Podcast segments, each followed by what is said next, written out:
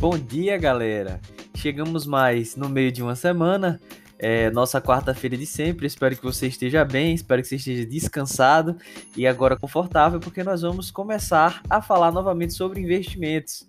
Esse é o Investcast, seu podcast sobre investimentos, ensinando você a poder investir melhor o seu dinheiro desde o início, desde o princípio e de forma fundamentada. E hoje nós vamos conversar um pouquinho sobre renda fixa e renda variável, que são divisão principal do mundo do investimento. Todo investimento praticamente vai se incluir ou na renda variável ou na renda fixa, e nós temos muito assunto para conversar sobre isso. Nós vamos falar sobre o que é cada um deles, nós vamos falar sobre os componentes da renda fixa, as modalidades, o benchmark, vencimentos, o imposto de renda com relação a eles. Nós vamos falar também qual é o objetivo de cada um, né? E se existe a renda variável, que as pessoas falam que rende tanto, por que eu investiria em renda fixa? Será que tem motivo para fazer isso? Essa e outras coisas nós vamos poder conversar um pouquinho mais no podcast de hoje. Lembrando que, na verdade, ele não é um podcast para destrinchar todos os assuntos de cada uma das modalidades. Pelo contrário, ele é apenas uma introdução, onde nós vamos falar os pontos principais de cada uma. E nos próximos episódios, aí sim nós vamos entrar de vez e conversar sobre cada modalidade, cada forma de investimento que a gente pode fazer com cuidado. Hoje é só para que a gente possa ter uma visão geral do que é o mundo dos investimentos investimentos e do que nós vamos estudar daqui para frente. Então vamos lá, sem mais delongas, seja bem-vindo a mais um episódio.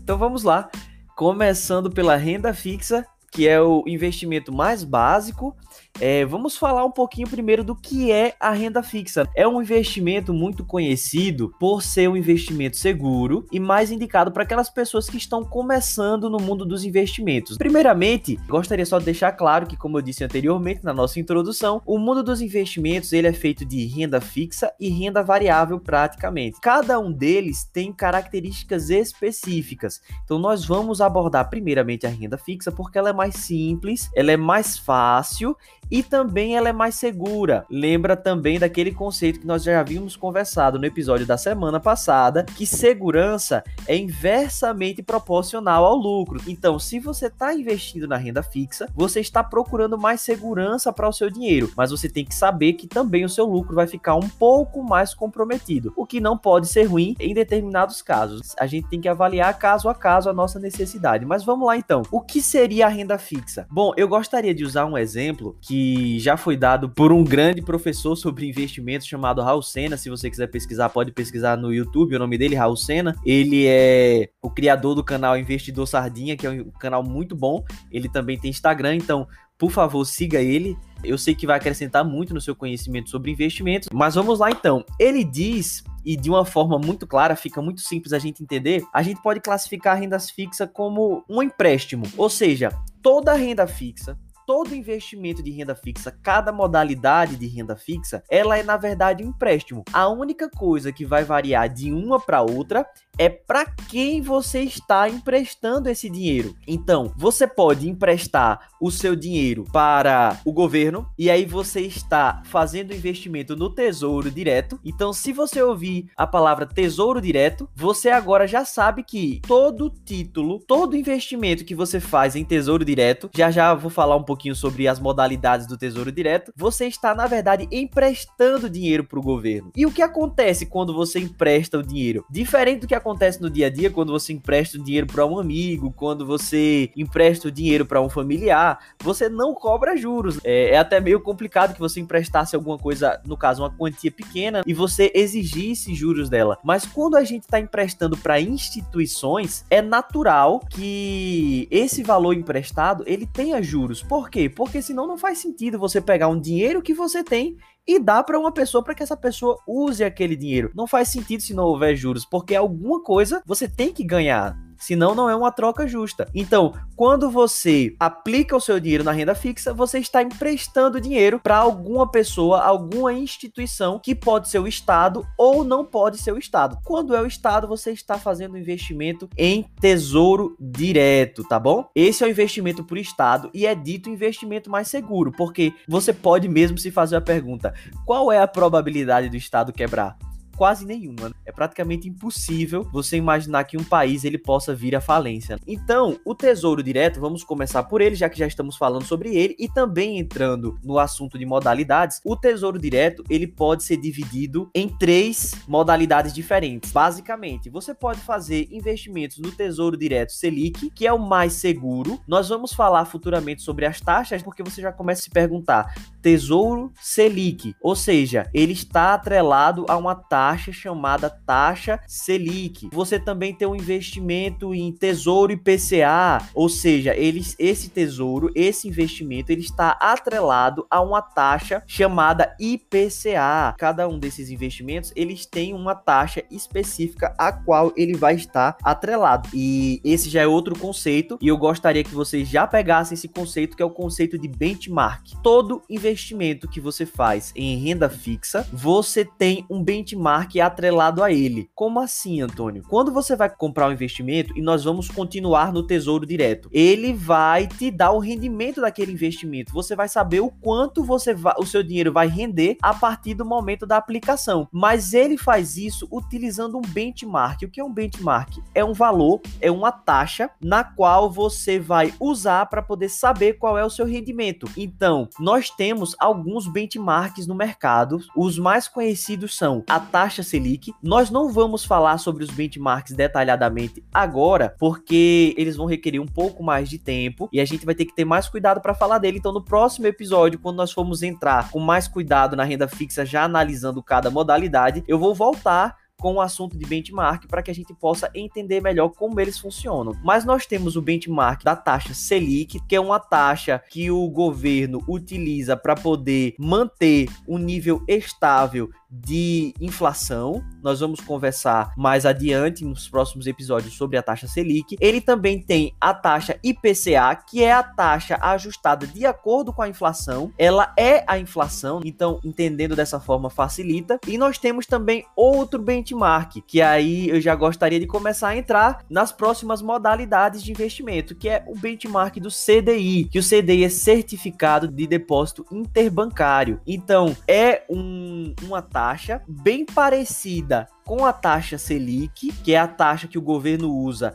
para manter os empréstimos e os créditos no nível parecido com o da inflação, para que você não perca o seu dinheiro. Fique tranquilo se você não entende, nós vamos falar disso em episódios posteriores. Mas o CDI é uma taxa bem parecida, que é usada para quando os bancos enviam dinheiro uns para os outros. Então, quando eles dão dinheiro um para os outros em forma de empréstimos, eles utilizam a taxa do CDI. Então, quando você vai fazer qualquer investimento, todo investimento tem o seu benchmark e você pode olhar para esse benchmark para saber quanto é que ele vai render para você. Por exemplo, se você vai investir agora num CDB, que aí já é um investimento de renda fixa, mas não no estado. Você está investindo em um banco, você está emprestando dinheiro para um banco, que são os CDBs, né? Certificado de depósito bancário. Quando você investe no CDB, ele pode ter um benchmark atrelado a ele. Que benchmark pode ser esse? Ele pode ter o CDI, por exemplo, a taxa CDI, digamos que ela esteja em 1.9. Eu acho que está mais ou menos isso nesse momento, né? 1.9% ao ano a taxa. Então, um investimento pode chegar para você e oferecer assim: olha, esse investimento no meu CDB, você vai ter um rendimento de 130% do CDI. Então, você vai lá calcular, né, quanto seria 130% do CDI. Você vai pegar 1,3 multiplicar por 1,9, que é a taxa do CDI agora ao ano, e você vai ver que na verdade ele está rendendo 2,47% ao ano. A gente vai ver que isso é um investimento que está rendendo pouco É muito pouco, na verdade. Nós vamos ver no futuro quando compararmos com outros investimentos. Mas aqui o nosso intuito é simplesmente explicar para você como é que você vai entender cada investimento. Cada um tem um benchmark e você tem que saber que benchmark ele está usando para poder calcular o seu rendimento. Então isso é importante. Esse conceito fixa bem. Todo investimento em renda fixa ele é baseado em um benchmark. Você tem que saber que benchmark é aquele para que você faça o seu investimento e saiba também quanto vai ser o seu retorno. Outros componentes da renda fixa. Já falamos um pouquinho sobre as modalidades. Também temos outras, além do Tesouro Direto CDB, nós temos o RDB, que é recibos de depósito bancário, nós temos os LCs, que são as letras de câmbio, LCIs, LCAs, nós temos os CRIs, os CRAs, as debentures. Então, todos esses, apesar dessa sopa de letrinhas,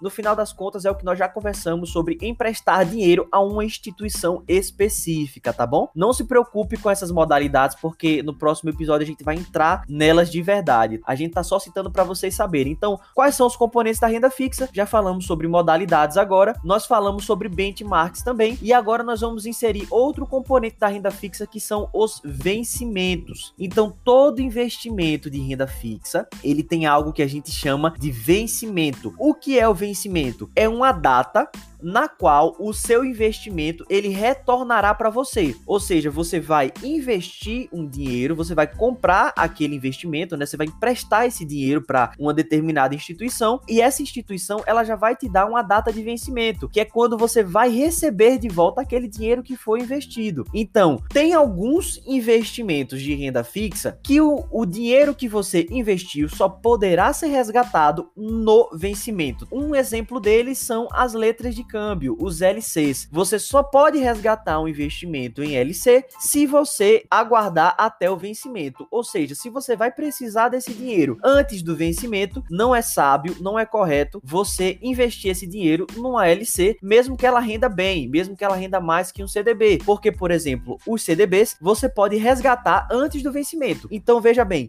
todos os investimentos em renda fixa eles têm vencimentos, inclusive os CDBs. Porém, alguns deles você pode resgatar o seu dinheiro antes do vencimento ou na data do vencimento. E é importante que a gente saiba disso também, porque quanto mais cedo a gente resgatar esse dinheiro, mais o imposto de renda vai incidir e o IOF também vai incidir no nosso investimento. E aí nós já conseguimos trazer para a gente outro conceito, outro componente da renda fixa, que é o imposto de renda, os impostos de forma geral que incidem no investimento. Então, quando você investe numa modalidade de renda fixa, você olhou para o benchmark dela, você viu que está tendo um bom rendimento, aí você olha para o vencimento dela. Você fala: "Poxa, o vencimento está muito distante. Eu acho que eu vou precisar desse dinheiro antes. Quando é que eu vou precisar desse dinheiro?" Então, você tem que se preparar para saber quanto é que você vai conseguir ganhar desse investimento se você retirar ele antes, porque o imposto de renda, ele vai vai incidir de uma forma maior em investimentos que são retirados antes do prazo de vencimento. E aqui eu trouxe uma tabelinha, se você quiser essa tabelinha, você pode pesquisar na internet IR regressivo, imposto de renda regressivo, que são os impostos de rendas que são aplicados nos investimentos de renda fixa. Então, quando você investe no investimento de renda fixa, se você puder resgatar ele antes do vencimento, como é no CDB, você tem que pagar um imposto de renda variável com o tempo tempo que você está resgatando. Por exemplo, se você resgatar um investimento antes de 180 dias, você vai pagar um imposto de renda sobre o lucro do seu investimento. Lembrando que o imposto de renda você não paga sobre o valor investido, você paga sobre o quanto ele lucrou. Você vai ter que pagar uma alíquota de 22,50% do lucro. Se você retirar ele antes de seis meses até 180 dias, certo? De seis meses a um ano, você já paga 20%. De um ano a dois anos, 17,5%. E acima de dois anos, 15%. Essa tabelinha você pode pesquisar na internet, você consegue achar ela facilmente, não tem segredo nenhum. Pesquisa IR regressivo e você já vai achar essa tabelinha. Então, mesmo que você possa tirar o seu investimento antes do vencimento, você tem que saber que você provavelmente irá pagar mais de imposto e talvez ele não valha tanto a pena. Por quê? Porque o imposto de renda, ele nem sempre vai incidir nos investimentos de renda fixa. Tem alguns investimentos como os CRIs e os CRAS, por exemplo, ou então as debêntures incentivadas pelo governo, que eles são isentos de imposto de renda. Ou seja, você investe nesses produtos e ele não tem imposto de renda nenhum. Por que não tem imposto de renda? Porque normalmente são áreas do país que o governo acha que deve crescer. E os CRIs e os CRAS são o setor imobiliário e o setor agropecuário. Por isso que tem o I e o A nessas palavras. Então, essas são áreas que o governo ele deseja que cresça. Ele retira o imposto de renda desses investimentos para que você, para que o cidadão se sinta mais animado a investir neles. E também tem as debêntures incentivadas, que debenture na, nada mais é do que você emprestar dinheiro para uma empresa, uma empresa qualquer mesmo. É uma empresa que está lhe oferecendo esse produto, você compra esse investimento e você empresta dinheiro a ela nesse investimento. Quando a debênture é incentivada, ela não tem imposto de renda também. Por que eu estou falando todos esses componentes da renda fixa? Porque é importante que você analise esses quatro detalhes de todo investimento de renda fixa e isso vai facilitar você saber em que investimento você vai pôr o seu dinheiro. Então você vai olhar para a modalidade e você olhando para a modalidade, você tem que também saber qual a segurança de cada uma, porque apesar da renda fixa ser bem segura, ela ainda assim tem os seus riscos. Nós vamos falar sobre cada modalidade, os seus riscos mais à frente, então fique tranquilo com isso. Você vai ter que olhar também os vencimentos e lembrar que o vencimento varia de acordo com a modalidade de investimento. Algumas você pode resgatar antes do vencimento, outras somente após o vencimento. Lembrar também do imposto de renda que vai ser aplicado sobre o seu lucro se você resgatar antes do vencimento ou antes dos dois anos, né? Quando a alíquota chega no valor menor. Também tem que lembrar do outro componente chamado benchmark, que vai falar pra gente como rende aquele investimento que você está pondo o seu dinheiro e ele sempre está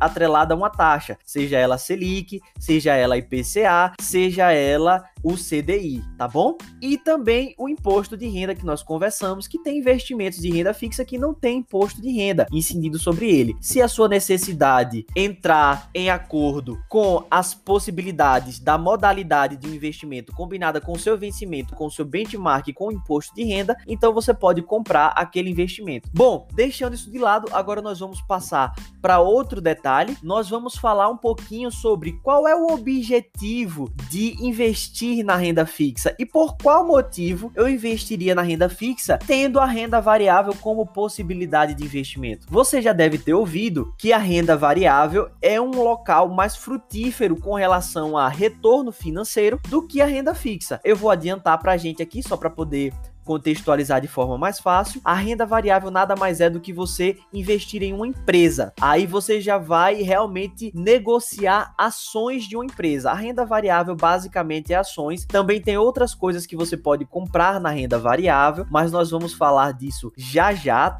Então, as pessoas sabem que a renda variável normalmente pode nos dar mais retorno do que a renda fixa.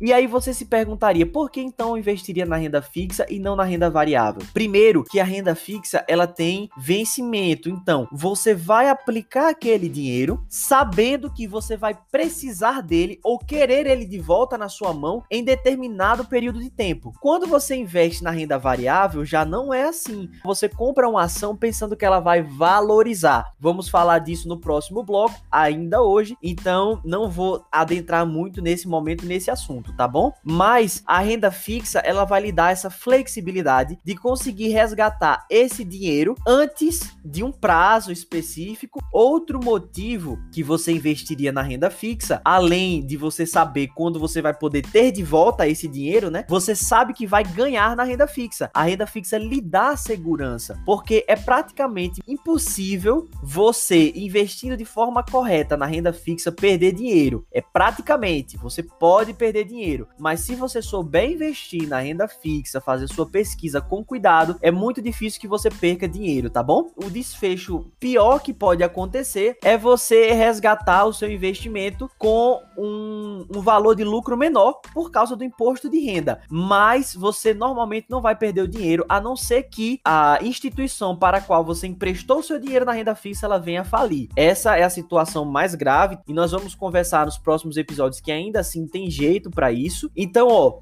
Quais são os objetivos de investir na renda fixa? Nós acabamos de conversar. É o fato de você saber quando vai receber o seu dinheiro de volta. É você também ficar tranquilo quanto à segurança do seu dinheiro e a variação dele, porque é muito difícil você perder dinheiro na renda fixa. E também agora eu queria acrescentar um terceiro motivo de você investir na renda fixa. Existe algo chamado marcação ao mercado e nós vamos explicar também nos próximos episódios para não deixar esse muito longo, no qual você pode, pela variação das taxas, ou seja, pela variação do benchmark do seu investimento, você consegue resgatar ele antes do prazo e ter lucro. Mas isso somente no Tesouro Direto. Então, também é muito interessante a gente investir em renda fixa quando as taxas estão de uma forma que você sabe que pode ganhar dinheiro. Nós vamos falar disso também mais adiante, mas você pode sim ganhar dinheiro resgatando antes do investimento investimentos em Tesouro Direto tá bom? É um fenômeno que a gente conhece como marcação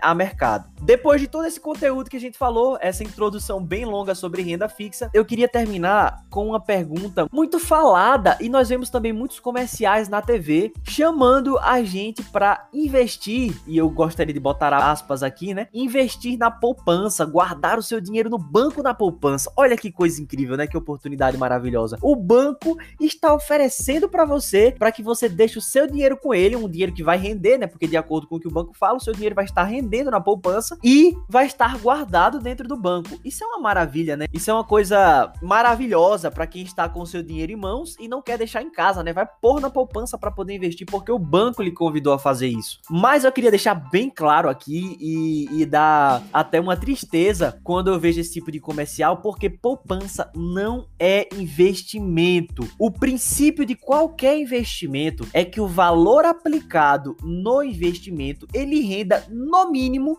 acima da inflação. Porque se você está aplicando o seu dinheiro no investimento e esse investimento está rendendo menos que a inflação, e aí eu queria só trazer o conceito de inflação, caso você não saiba, à medida que o tempo passa, a nossa moeda, ela sofre variações, ela se valoriza, ela se desvaloriza. Essa valorização e também a oferta e demanda de produtos no mercado, ela pode fazer com que os preços dos produtos eles aumentem, eles cresçam de valor. Quanto mais a moeda desvaloriza, mais dinheiro você vai precisar ter para poder comprar o mesmo produto que você comprava antes. Quando você era pequeno, provavelmente, se você é dos anos 90, mais ou menos, você deve lembrar de tempos que você comprava chiclete a 5 centavos. Hoje em dia, o mesmo chiclete que você comprava a 5 centavos, você paga 25 centavos. Por quê? Porque a moeda ela vai se desvalorizando. E aí, aqueles produtos que antes valiam 5 centavos, agora estão valendo 25, 50, 75, 1 real real. Isso se chama inflação e ocorre todo ano. Isso significa que se você tivesse deixado os seus mesmos 5 centavos que você queria comprar o seu Big Big na época, vamos supor, ó, falei o nome do chiclete. Você queria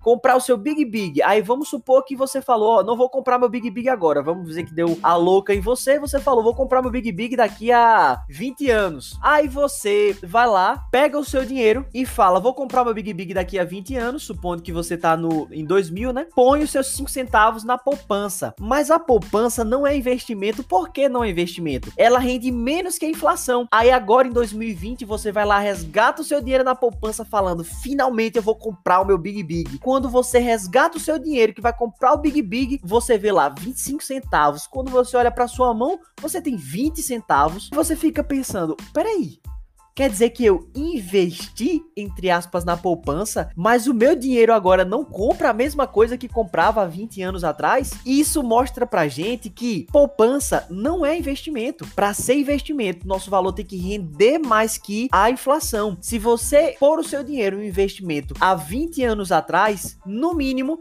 você tem que estar tá com um poder de compra semelhante ao que você estava há 20 anos atrás. Se você não estiver, não é investimento. E é claro, todo investimento, se bem investido, rende muito mais que isso. Muito, muito mais mesmo. Você não vai só manter o seu valor. Mesmo nos investimentos mais seguros, como no Tesouro Direto, na taxa Selic ou no IPCA mesmo, você vai estar protegendo o seu dinheiro contra a inflação. Bom, Sobre renda fixa já ficou muito longo, praticamente deu o episódio inteiro. Nós vamos ficar por aqui e vamos falar agora no próximo bloco rapidamente sobre renda variável. Fique ligado.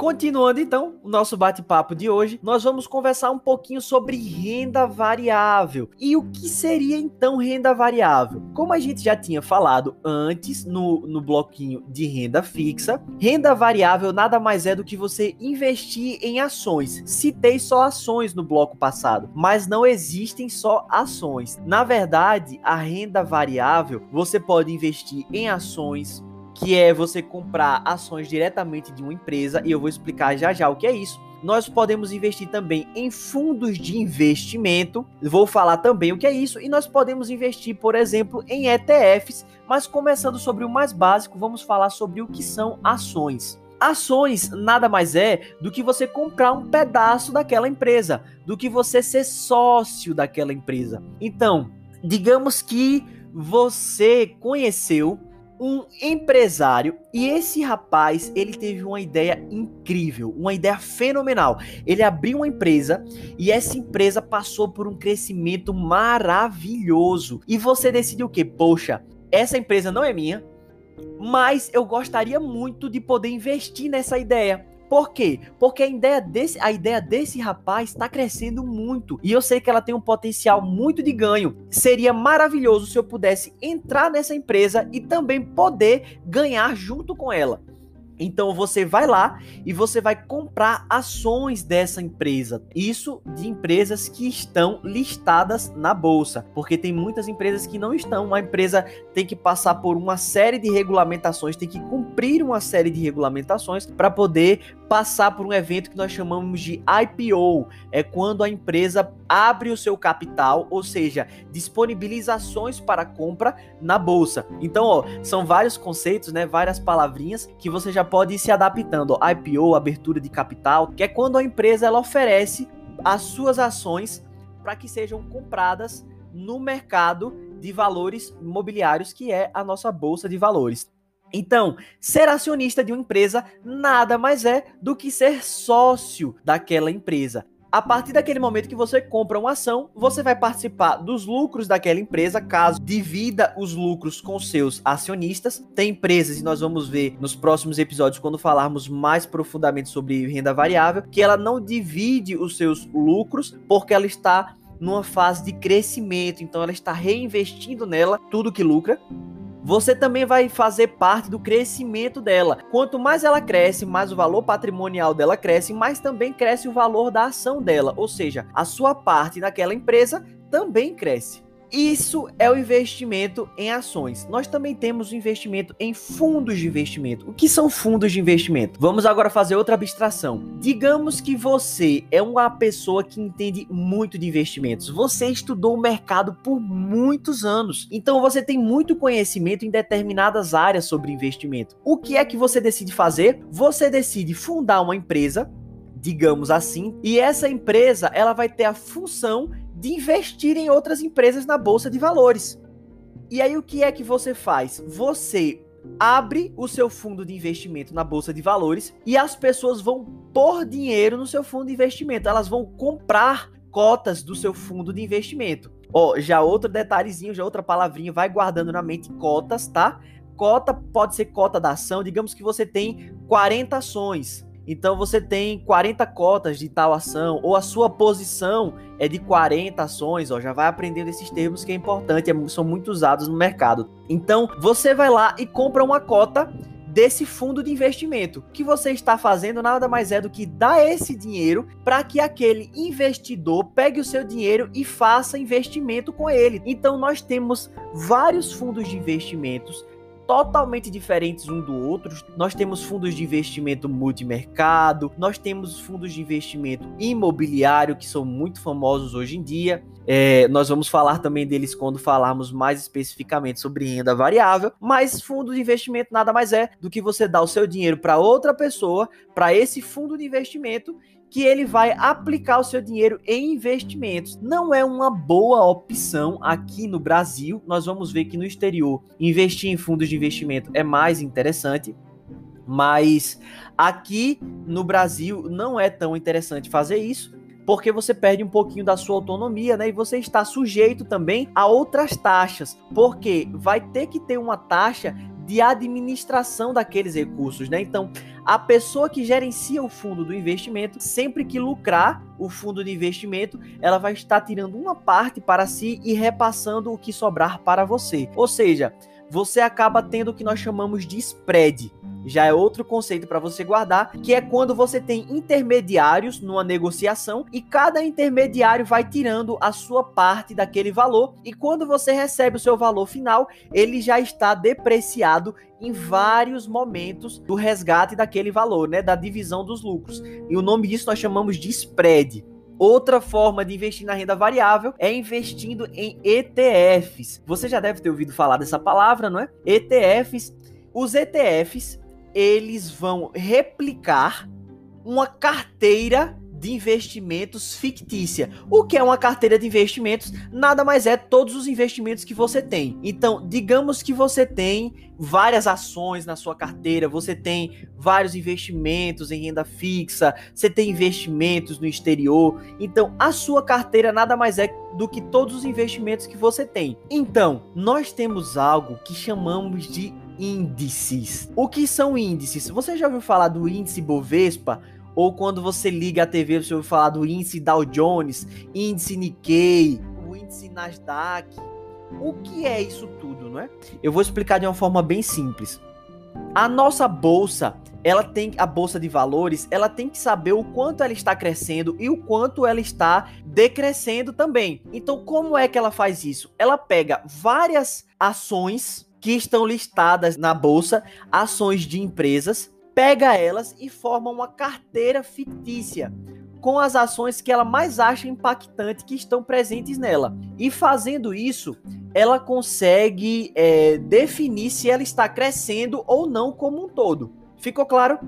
Então, o que são os ETFs? Os ETFs, eles são investimentos que copiam essas carteiras fictícias que a bolsa faz, como o índice Bovespa. O índice Bovespa são as ações mais importantes listadas na bolsa de valores. Então, os ETFs olham para o índice Bovespa, veem quais são as ações que estão inseridas nessa carteira fictícia que representa as ações mais importantes da bolsa de valores e compra elas para ele. Então, quando você compra um ETF, quando você investe no ETF, você está investindo em várias ações ao mesmo tempo. Por quê? Porque o ETF é como se fosse um fundo que possui várias ações em sua posse. E quando você investe nele, ele continua comprando, comprando, comprando, comprando mais daquelas ações no mercado.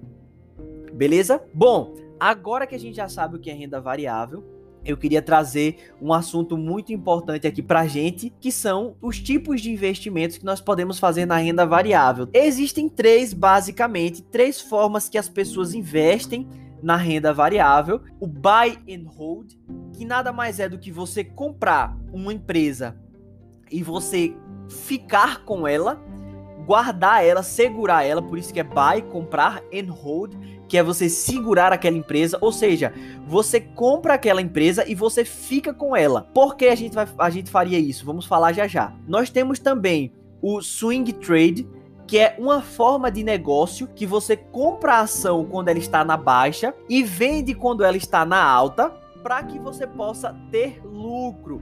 É, isso é o swing trade. Você não tem objetivo de ficar com aquela empresa para sempre, para que ela cresça, para que você acompanhe o crescimento daquela empresa. O seu único intuito é simplesmente comprar na baixa e vender na alta para poder lucrar, ou comprar quando ela está subindo e vender quando ela subiu ainda mais para poder ter lucro também. E a outra modalidade, a terceira, é a que a gente chama de day trade.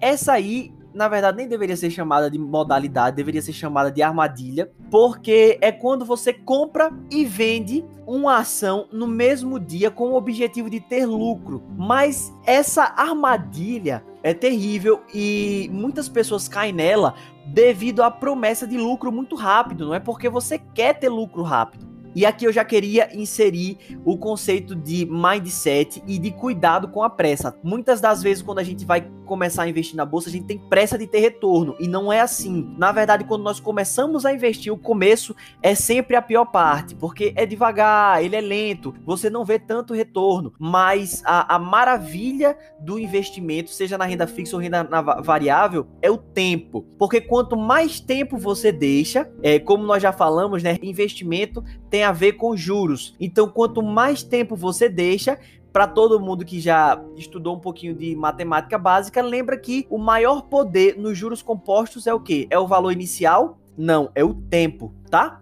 No maior diferencial nos juros compostos é o tempo, é quanto tempo você vai deixar aquele dinheiro lá. Então, quando você investe no day trade, você não está tendo paciência. Você está querendo comprar, você não está querendo deixar o tempo agir, você está querendo comprar e vender no mesmo dia. Por que isso não é bom? Porque quando você faz isso, você tem uma probabilidade muito grande de dar errado porque você está simplesmente especulando. Já guarda esse conceito também que é muito importante. O conceito de especular nada mais é do que quando você acredita, seja por qualquer motivo que você tenha, que tal ação vai subir ou vai descer você não tem dados concretos e é impossível ter dados concretos que vão num curto prazo de tempo, curto prazo de tempo, veja bem, dizer se aquela ação vai subir ou vai descer. Então, quando você faz day trade, você está simplesmente especulando. A probabilidade de você perder dinheiro quando você compra num valor achando que o valor vai subir e na verdade ele cai,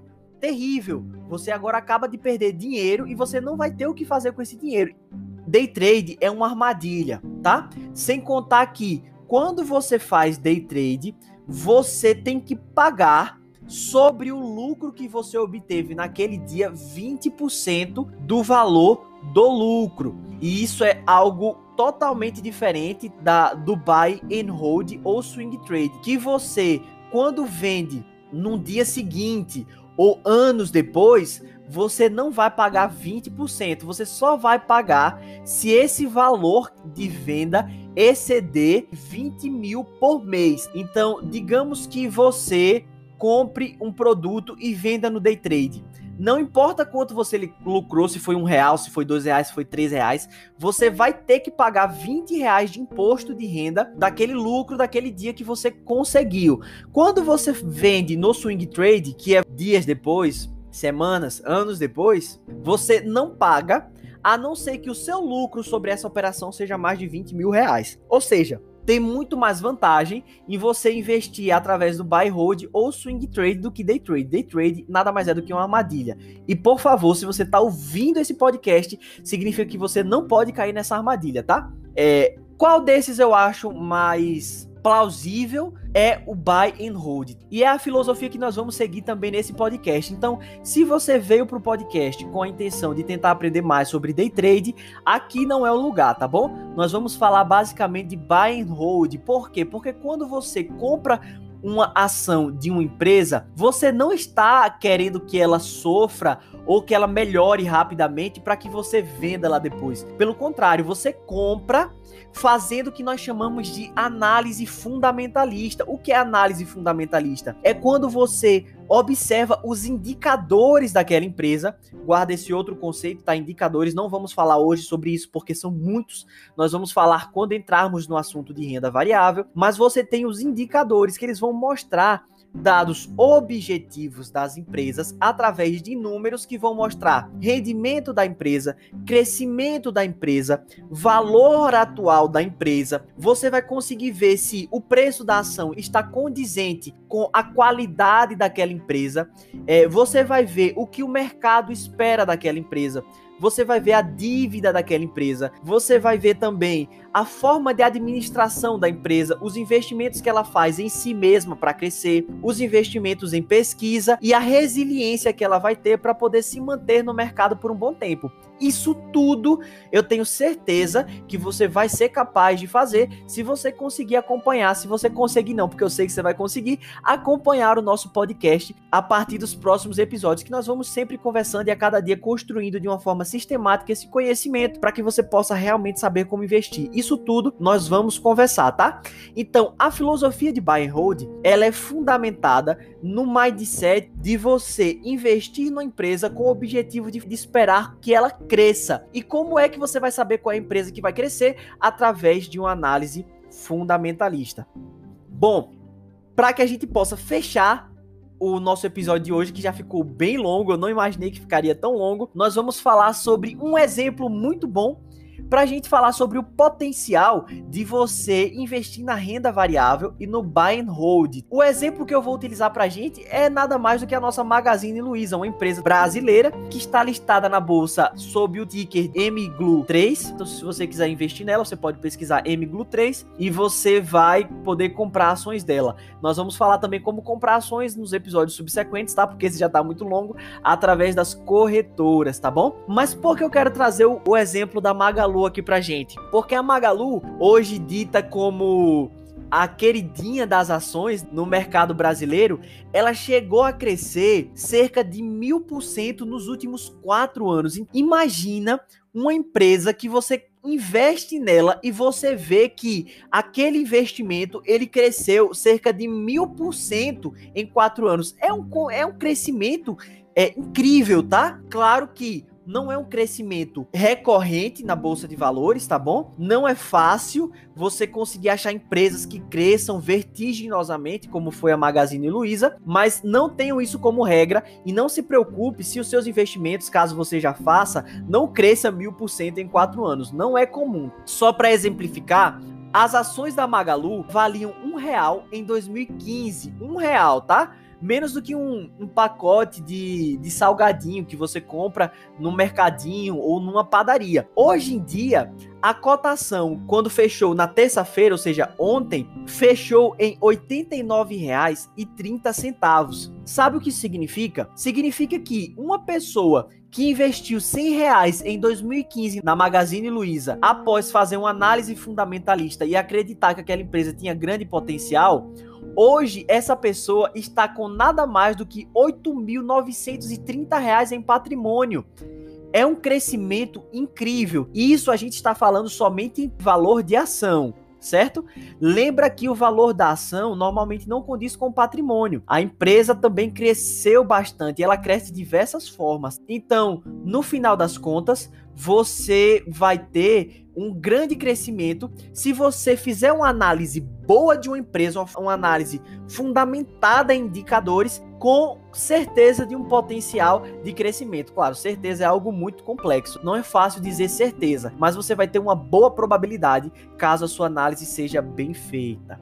Bom, nosso episódio ficou longuíssimo, mas eu acredito que deu para dar uma introdução para as duas modalidades principais e eu gostaria já de trazer para vocês essas modalidades porque já vai deixar na sua cabeça de uma forma globalizada o que é investimento, quais são as modalidades de investimento, mas a partir de agora nós vamos começar a entrar mesmo no assunto de investimento direto. Vamos falar sobre modalidades, vamos falar de vantagens de um para outro. E na próxima semana nós já vamos entrar diretamente no assunto de renda fixa e também de como você vai poder começar a investir através do que? Das corretoras, dos bancos. Como é que eu vou investir? O que eu devo procurar numa corretora? Nós vamos falar sobre mais sobre renda fixa e também sobre como comprar investimentos no próximo episódio. Te vejo lá. Um abraço bem grande.